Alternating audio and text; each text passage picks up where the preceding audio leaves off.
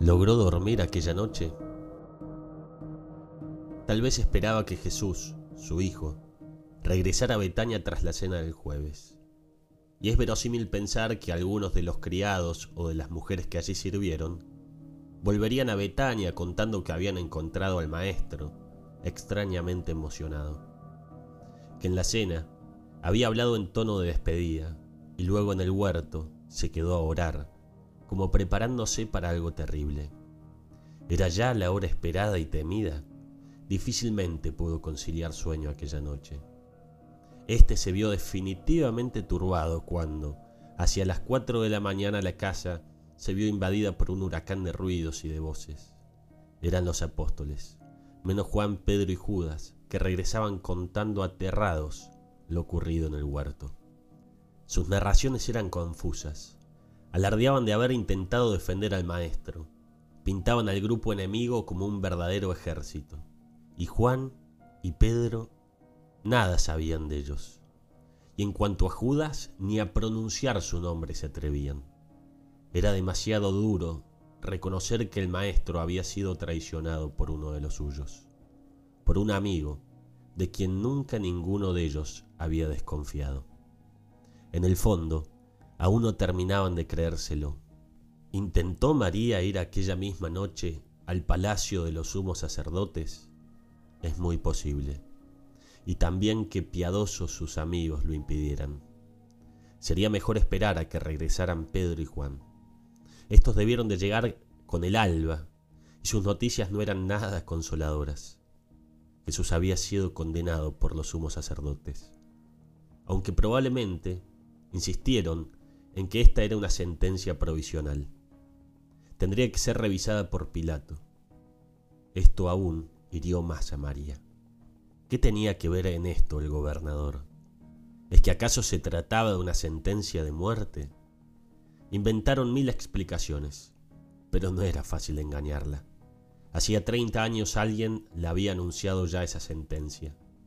Ahora no había ángeles floridos, nadie la llamaba bendita entre las mujeres. Era otra vez la terrible soledad de los días en que José desconfiaba de ella, una soledad multiplicada ahora era la madre de un condenado a muerte. Podía clamar contra la injusticia. Nadie sabía mejor que ella lo absurdo de aquella acusación. Si su hijo se hacía hijo de Dios, es porque lo era. Ella tenía las pruebas. Ella sabía cómo había aparecido en su seno. Pero ¿quién le creería si intentara gritarlo ante un tribunal? Su certeza no era comunicable. Si ella hablara, solo añadiría risas al proceso.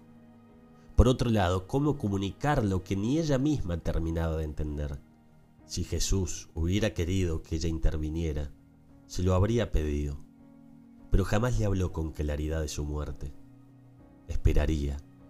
Si él la necesitaba, se lo haría saber. No precisaba de mensajeros para ello.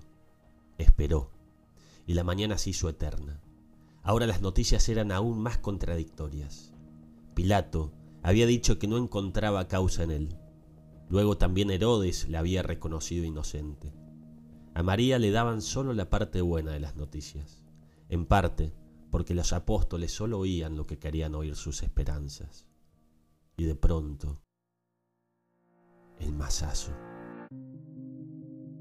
Pilato había terminado por ceder a las presiones le había condenado a muerte, sí. En la cruz, sí. Hoy mismo, sí.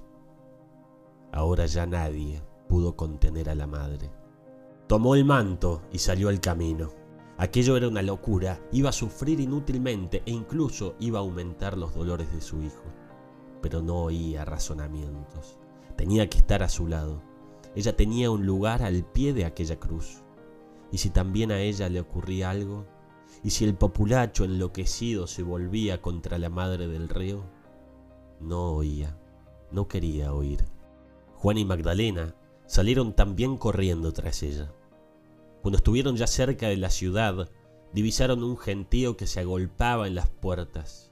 Algo brillaba bajo el sol y tardaron solo unos segundos en reconocer el fulgor de las lanzas y los cascos romanos. Aceleraron la marcha, abriéndose trabajosamente paso entre la gente. Quizá Juan, señalando a María, dijo que era la madre de uno de los condenados, y la masa humana se dividió con mezcla de piedad y reprobación. Es la madre, es la madre, se decían unos a otros, y los más renunciaban por unos segundos a la brutalidad de los insultos. Solo una madre puede entender el dolor de esta hora, o mejor, solo la madre de un hijo único condenado injustamente a muerte. Solo la madre del mejor de los hijos. Solo la mejor de las madres, la del alma más profunda, del alma más ensanchada por el amor y por el dolor como dos caballos que tiran en direcciones opuestas. Solo ella, solo ella. ¿Cómo resiste su corazón? Juan tiene miedo, la aprieta contra sí Quisiera apartar de su vista la terrible imagen. Ahora se da cuenta de que se ha equivocado trayéndola. No lo va a resistir, pero está allí, entera, aterrada pero sin desmayarse, desgarrada pero aceptando. Todo en ella ya es un sí a la voluntad de lo alto. Lleva 30 años preparándose para este momento, y esta preparación no hace menos dolorosa esta hora pero sí más serena su aceptación. Ve a su hijo, ve los despojos que han quedado de él y apenas puede creerlo. Lo sabe y le parece imposible. Treinta años temiéndolo y ahora se da cuenta de que sus temores se quedaron cortos. También el hijo ha visto ya a la madre. Y es ahora él quien quisiera esconderse. Si tuviera las manos sueltas, se limpiaría el rostro y se alisaría el cabello para que ella no lo viera como está. Hace un esfuerzo por enderezarse y es como si ante el dolor de ella todos sus dolores hubieran desaparecido. Se miran y en esa mirada se abrazan sus almas. El dolor de los dos crece al saber que el otro sufre. Luego los dos se olvidan de sus dolores para unirse en la aceptación. Es ahí, en la común entrega, donde se sienten verdadera y definitivamente unidos. Lo que en realidad distingue a estos dos corazones de todos cuantos han existido no es la plenitud de su dolor, sino la plenitud de su entrega. María recuerda seguramente otras palabras misteriosas, que ahora entiende por primera vez en plenitud. Fue en Caná.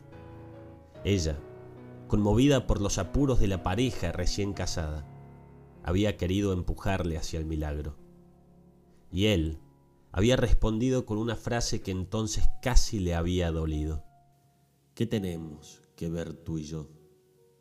Aún no ha llegado mi hora. Se sintió rechazada como si hubiera querido entrar en un terreno que no fuera el suyo. Ahora lo entendía. Este era su sitio.